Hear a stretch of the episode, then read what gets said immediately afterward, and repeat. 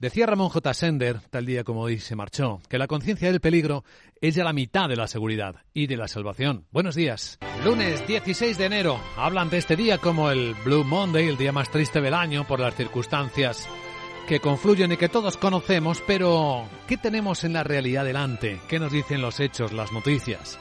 Pues que está a punto de comenzar el foro de Davos, los líderes mundiales van a reflexionar sobre el altísimo nivel de incertidumbre con el que comienza el año, sobre las policrisis que han advertido las grandes aseguradoras del planeta, sobre cómo enfrentar estos desafíos para la humanidad con la guerra de Ucrania que no solo no afloja, sino que durante el fin de semana con el nuevo jefe militar ruso ha acelerado los ataques sobre el suelo ucraniano, en particular con ese horrible bombardeo de un edificio civil en la ciudad de Dnipro, donde al parecer hay más de 30 muertes, se siguen sacando a personas de debajo de los escombros. En esta escena, los líderes globales van a empezar la sesión, lo han anunciado, con unos momentos, un ejercicio de meditación.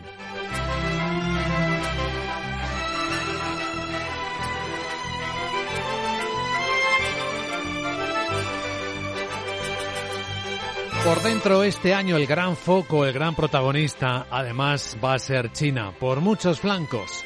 De hecho, el presidente del Foro Económico Mundial, Borge Brende, se dirigía a través de la, de la televisión estatal china al propio país para decirle que cree que la apertura actual de China va a conducir a un mayor crecimiento, al menos a finales de este año, porque hay muchos, algunos retos inmediatos que hay que ir a afrontar, pero en general, como he dicho, para finales de año 2024 somos muy optimistas sobre el crecimiento en China.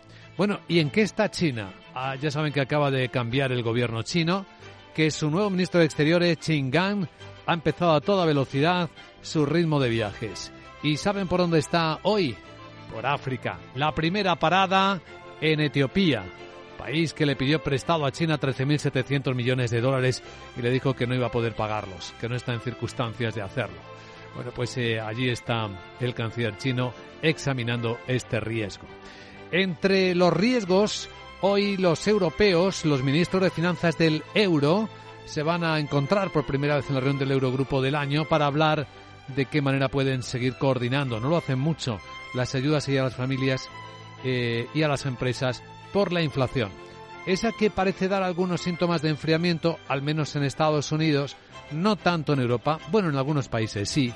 En España sí la tasa general, no la subyacente, como vimos la pasada semana, y sigue siendo un gran quebradero de cabeza cuando se producen retiradas de subvenciones o bonificaciones. Ocurre en Italia con la bonificación a los carburantes, ocurre en España con esa misma retirada que contrasta con otros con otras bonificaciones, con otros apoyos. Será un tema del que hablaremos en unos minutos en Capital Radio con el ex ministro y actual senior advisor en LIC, Jordi Sevilla. Haremos de la coyuntura de España, cómo está afrontando España este momento. Quizá no tan mal, viene diciendo Jordi Sevilla, veremos por qué. Y tras él, en la gran tertulia de la economía, con Fernando Zunzunegue, María José Villanueva y Julián Salcedo, iremos dando contexto a las historias de la mañana hasta que abran los mercados. Que van a hacerlo, van a arrancar semana en Europa en clave positiva viene subiendo cuatro décimas, aunque no trae mucha energía el futuro del Eurostox en 4.174. Pero ojo, que el futuro americano está completamente plano.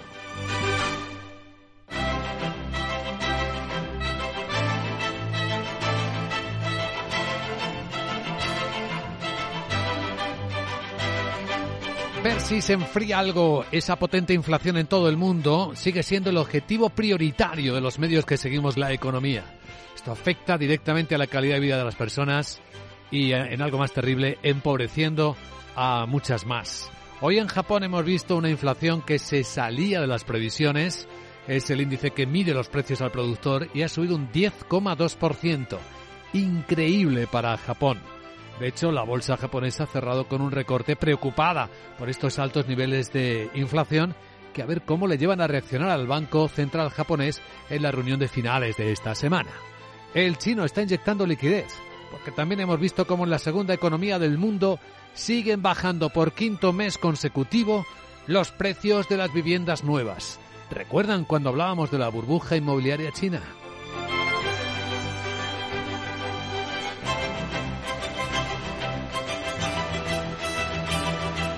Pero sí, el indicador de inflación que más afecta a todo el mundo es el americano, el de la primera economía del mundo. Y los datos de la pasada semana mostraron un ligero enfriamiento que pareció animar al mercado americano. De hecho, el SP, su futuro, aunque está plano, está por encima de los 4.000 puntos y debilitó a su dólar.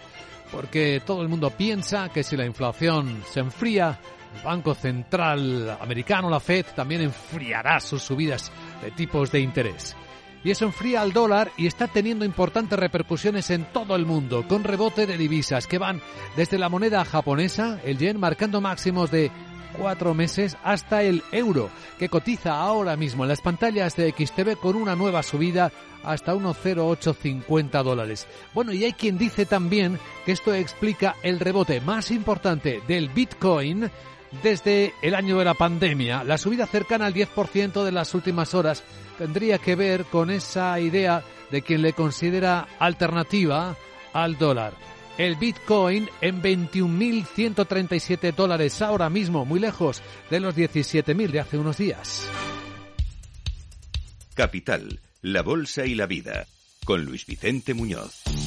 Informe de preapertura de mercados de Europa. Vienen las bolsas todavía con volatilidad baja. No hay nada que haya cambiado esta escena singular del comienzo del año.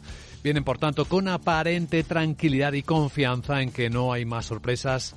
Más allá de vigilar los datos de inflación que se van publicando, tenemos ahora mismo los futuros de las bolsas europeas repuntando cuatro décimas, una subida muy moderada que se espera en la apertura. Está el Eurostox en los 4.173 puntos. El futuro americano, después de no acabar mal la semana, como veremos enseguida en Wall Street, viene tan plano que no dice nada. Está en 4015 el SP. Sandra Torrecillas, buenos días. Buenos días. Y es que la semana va a comenzar sin la referencia de Wall Street eh, porque va a estar cerrado por el día de Martin Luther King y pendientes del inicio del Foro Económico de Davos y las declaraciones que lancen desde allí los principales líderes políticos y empresariales. Un mercado que de momento está funcionando muy bien este inicio de año, nos dicen los analistas en Capital Radio. Y se está comprando tanto renta variable como renta fija. El dato clave para esta mejor ha sido el de la inflación en Estados Unidos, que ha bajado por sexto mes consecutivo, tanto la general como la subyacente, según Ramón Forcada, director de análisis de Bank Inter. Y con eso, determinados consejeros de la FED pues eh, han salido diciendo que se posicionarían a favor de una subida de solo 25 puntos básicos en la reunión del 1 de febrero de la Reserva Federal. Y, y, esto es ir pasando de subidas de 75 a 50 a 25. Y claro, esto ya dibuja un escenario de inflación y bancos centrales mucho más cómodo. Y por eso el mercado está tirando como está tirando, tanto por el lado de bolsas como por el lado de bonos.